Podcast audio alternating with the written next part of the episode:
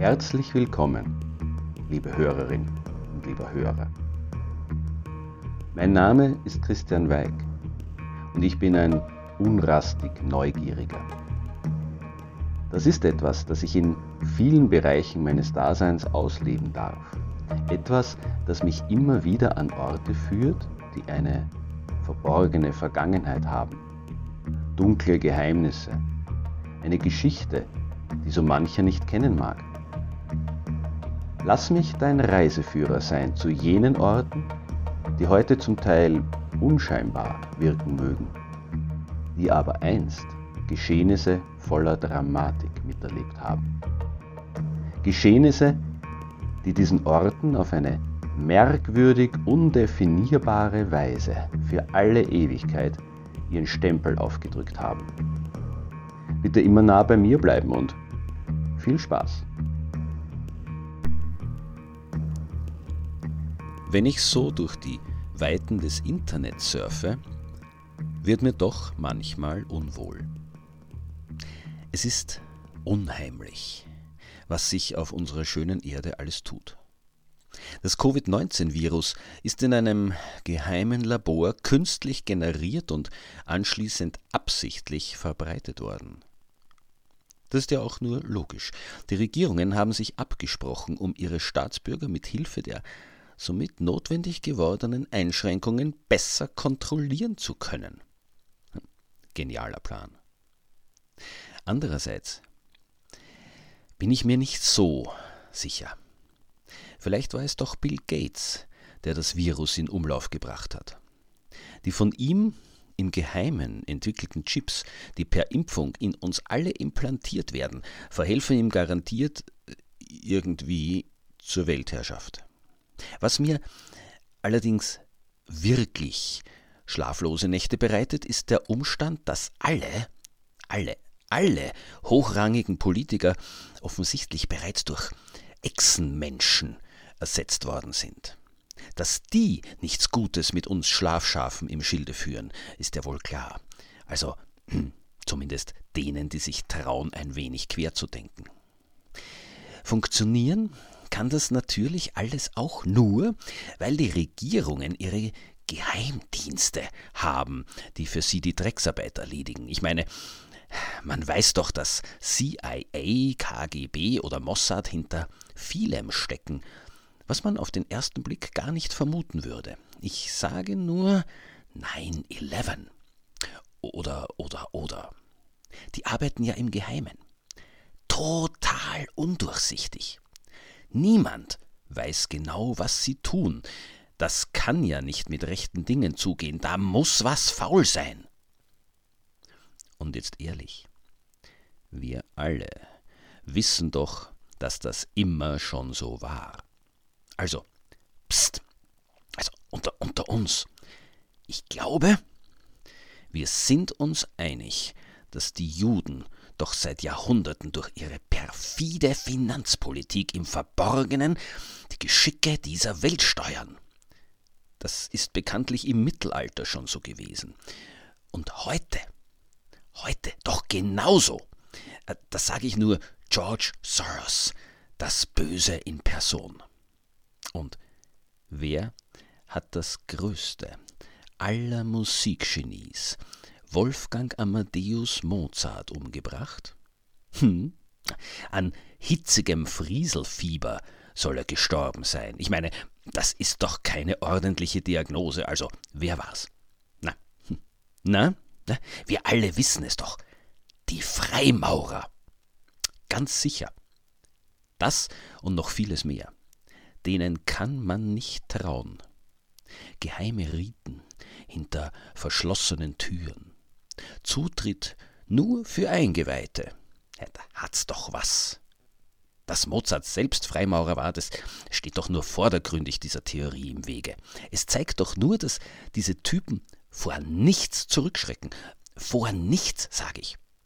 Wobei, dem auf den Grund zu gehen, es wäre interessant. Vielleicht würde ich Mozarts Tod nicht hundertprozentig aufklären können, aber den Freimaurern auf die weiß behandschuhten Finger zu schauen, das kann ich ja versuchen.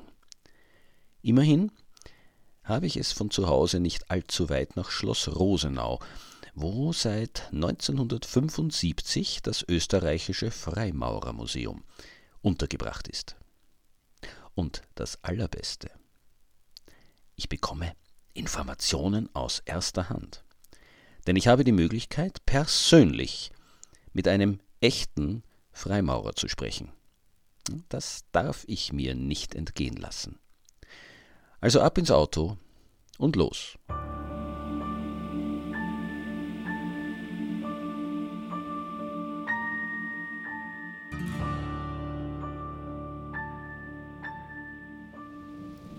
Das Schloss liegt abseits aller pulsierenden Hauptverkehrsadern, einsam, düster und schweigend. Gegen einen bleigrauen Himmel voller grausam zerrissener Wolken, durch die ein bleicher Mond entsetzt auf die Erde blickt, zeichnet sich die bedrohliche Silhouette des altersgrauen Gebäudes ab.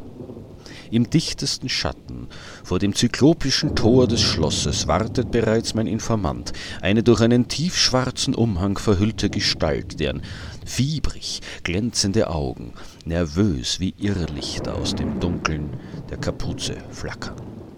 Halt, äh, stopp. So nicht. Ich, ich bleibe zur Feier des Tages doch lieber bei der Wahrheit. Also noch einmal. Es ist ein strahlend schöner Spätsommernachmittag, an dem ich mein Auto auf dem Besucherparkplatz von Schloss Rosenau parke. Die Sonne scheint auf das hübsche barocke Gebäude, das von gepflegten Grünflächen malerisch umgeben unter strahlend blauem Himmel liegt. Vögel zwitschern und mein Informant kommt mir breit grinsend entgegen. Mit seinem Dreitagesbart, der intellektuellen Brille und seinem weißen Hemd wirkt der nicht ganz mit 50er nur halb so geheimnisvoll, wie ich das wahrscheinlich gern gehabt hätte. Aber egal. Never judge a book by its cover. Stille Wasser sind tief. Oder hm, was es da halt noch für Weisheiten gibt. Der Mann hat übrigens äh, selbst Kontakt zu mir aufgenommen und zwar einfach deshalb, weil er als Stammhörer dieses Podcasts eine Ergänzung zu einer der vergangenen Folgen anbringen wollte. In Der Vampirjäger ihrer Majestät habe ich ja erst vor kurzem von Gerhard van Swieten, dem Leibarzt Maria Theresias, berichtet. Den Umstand, dass dieser, wie übrigens einige Berater des Hofes und auch der Kaiser selbst, Freimaurer waren, habe ich in dieser Folge aus Gründen der Stringenz unterschlagen. Doch was hat es mit dieser mysteriösen Vereinigung auf sich? Welche dunklen Geheimnisse verbergen sich hinter den verschlossenen Türen? Welche Komplotte werden dort im Verborgenen geschmiedet? All diesen Fragen werde ich also im investigativen Gespräch mit jenem freimaurerischen Whistleblower auf den Grund gehen können. Die Chance meines Lebens.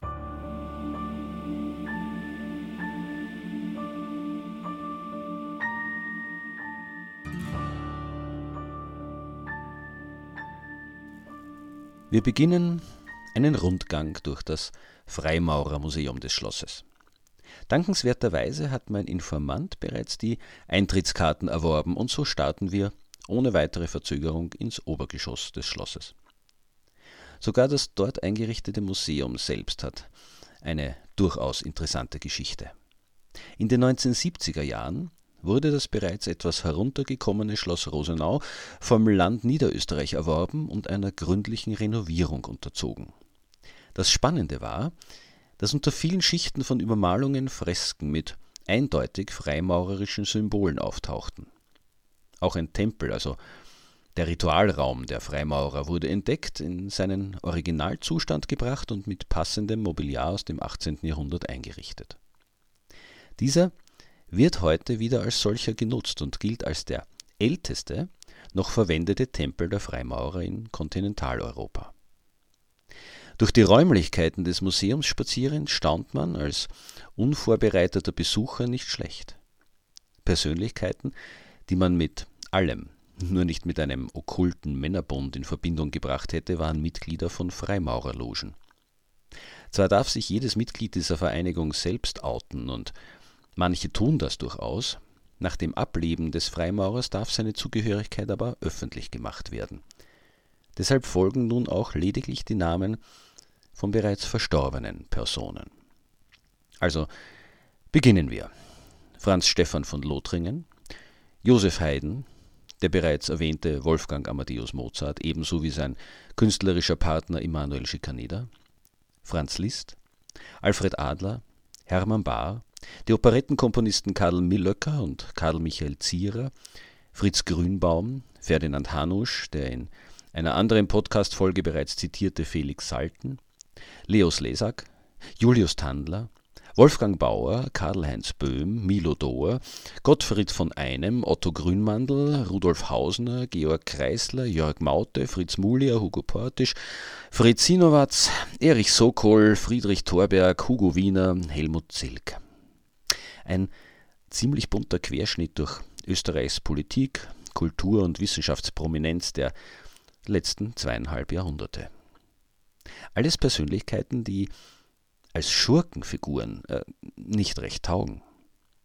Jede von ihnen ist natürlich ein Kind ihrer Zeit gewesen, doch eines haben sie alle gemeinsam. Keinen der genannten verbindet man mit Menschenverachtung, Rassismus, Ausbeutung oder anderen Grausamkeiten. Zumeist ganz im Gegenteil.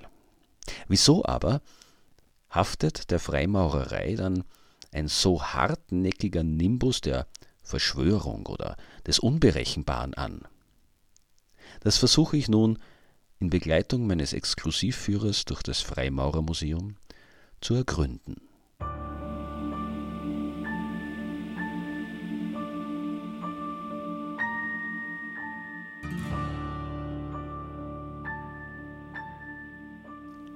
In diesem kleinen, aber sehr feinen Museum erhält man auf Schritt und Tritt einen Überblick über die Geschichte der internationalen, besonders aber der österreichischen Freimaurerei. Und auch wenn man diverse Gegenstände betrachten kann, die in der Tempelarbeit der Logen zum Einsatz kommen, hat man immer das Gefühl, das Wesen der Freimaurerei nie ganz fassen zu können. Immer bleibt ein Rest an Unbekanntem, für Nicht-Freimaurer mysteriösem. Und genau das macht diese Vereinigung wohl in den Augen mancher Leute so gefährlich. Was man nicht kennt, das fürchtet man. Ein nur zu menschlicher Reflex. Doch was sind die Freimaurer denn nun? Mein Informant beschreibt es anschließend an unseren Museumsrundgang beim Café auf der sonnigen Terrasse des Schlosses etwa so. Das Ziel eines Freimaurers ist, einfach oder auch nicht, ein besserer Mensch zu werden. Und das durch die intellektuell anregende Begegnung mit anderen, etwa in respektvollen Diskussionen. In der Freimaurerei geht es um Selbsterziehung, also um die bewusste Arbeit am Selbst, am rauen Stein, wie er es in einem Vergleich sehr treffend beschreibt. Das klingt so absolut nicht umstürzlerisch, nicht geheimnisvoll, nicht gefährlich. Warum aber ist dann das Ansehen der Freimaurerei in der Öffentlichkeit ein eher dubioses? Wieso haftet dieser Vereinigung ein Ruf an, der schnell Gedanken an finsterste Verschwörungen entstehen lässt? An diesem Nachmittag schälen sich für mich zwei Erklärungen aus den Worten des langen, interessanten Gesprächs im Waldviertler Sonnenschein heraus. Die erste ist eine historisch begründete. Immerhin sind die modernen Demokratien ja noch nicht sehr alt. Bevor sie sich etabliert haben, hat sich die Freimaurerei auch für massive Systemänderungen eingesetzt.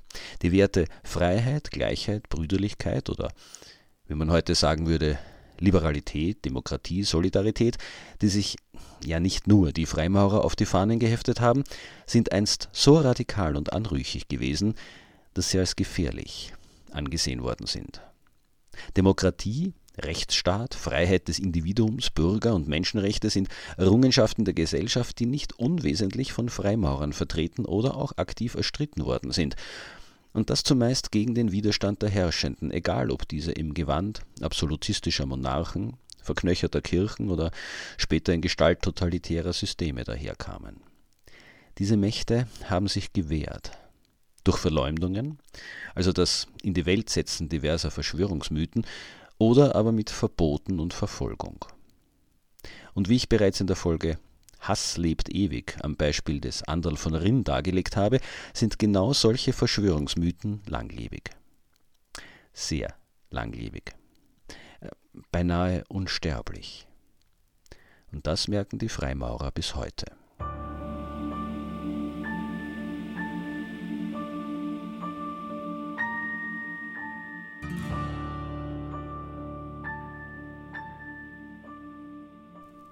Der zweite Grund für den dubiosen Ruf, der den Freimaurern bei all jenen anhaftet, die sich nie ernsthaft die Mühe gemacht haben, etwas über jene Vereinigung in Erfahrung zu bringen, liegt wohl an dem Umstand, dass nicht öffentlich einsehbar ist, was diese bei ihren Zusammenkünften eigentlich tun. In einer Zeit, in der man oben ohne Selfies im Badezimmer knipst, sein Frühstück für die Follower fotografiert und eine nicht unerhebliche Menge fremder Menschen über die eben durchlittene Blasenentzündung auf dem Laufenden hält, mutet es ziemlich anachronistisch an, nicht alles öffentlich darzulegen, was einem wichtig ist. Doch genau das ist ja ein Zeichen dafür, dass es wichtig ist.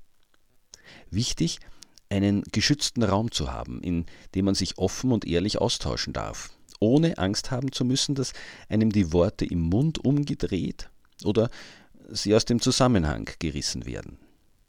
Ideen und persönliches Wachstum sind zarte Pflänzchen, die in ihren Ursprüngen geschützt werden wollen, solange sie noch nicht stark genug sind, um dem Wind der öffentlichen Diskussion standzuhalten.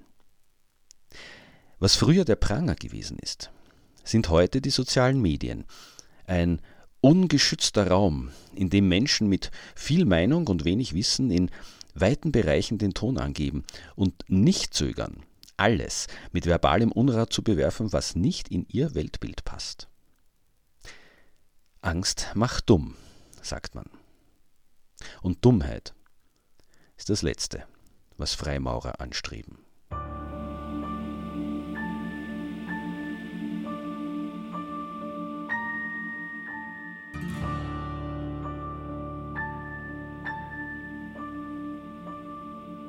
Als vehementem Verfechter der Gleichberechtigung von Mann und Frau brennt mir bei unserem Gespräch natürlich ein Punkt unter den Fingernägeln, den ich bisher noch nicht direkt angesprochen habe. Wieso sind die Freimaurer nach wie vor als Männerverein verschrien? Da hält man den Wert der Gleichheit demonstrativ so hoch und dann das? Mein Gegenüber liefert mir auf diese Frage gleich eine Reihe von Antworten die meisten, überraschen mich nicht. Zum ersten sei dies der Tradition geschuldet. Immerhin stamme die Freimaurerei ja aus patriarchalisch dominierten Zeiten. Und Männer wollten auch heute zu manchen Gelegenheiten unter sich sein, wie Frauen ja auch. Außerdem hätte Eifersucht der daheimbleibenden Partner bei Treffen der Loge so keine Chance. Hm. Ja, okay, nachvollziehbar. Im 21. Jahrhundert für mich aber dann doch ein wenig merkwürdig. Unwillkürlich muss ich an den Zölibat in der römisch-katholischen Kirche denken. Nicht ganz vergleichbar, ich weiß, aber für seine Assoziationen kann man ja nichts. Die nächste Information, die ich von meinem Gesprächspartner halte, hätte ich allerdings nicht erwartet. Es gäbe nämlich auch Freimaurerinnen, organisiert in eigenen Frauenlogen. Und das schon zu Zeiten, dass die Frauenbewegungen weltweit noch in den Kinderschuhen gesteckt hätten, seit über einem Jahrhundert. Selbst gemischte Logen würden existieren. Nun, das überrascht mich. Das habe ich nicht gewusst. Also doch nichts mit meinem Allwissenheitsanspruch. Ertappt. Offenbar hätte ich mich doch zumindest ein wenig auf den Nachmittag vorbereiten und mich nicht auf meine Allgemeinbildung verlassen sollen. Gefährliches Halbwissen und so. Ähm, man kennt das. Doch mein Gegenüber ist mir nicht böse. Nachdem ich im Gegenzug zu den von ihm gelösten Eintrittskarten unsere Konsumation beglichen habe, spazieren wir zurück zu unseren Autos. Wir trennen uns im Guten. Und ich weiß, er wird auch weiterhin diesen Podcast hören. Wahrscheinlich sogar hin und wieder mit seinem schulpflichtigen Sohn. Eigentlich fast menschlich, diese Freimaurer.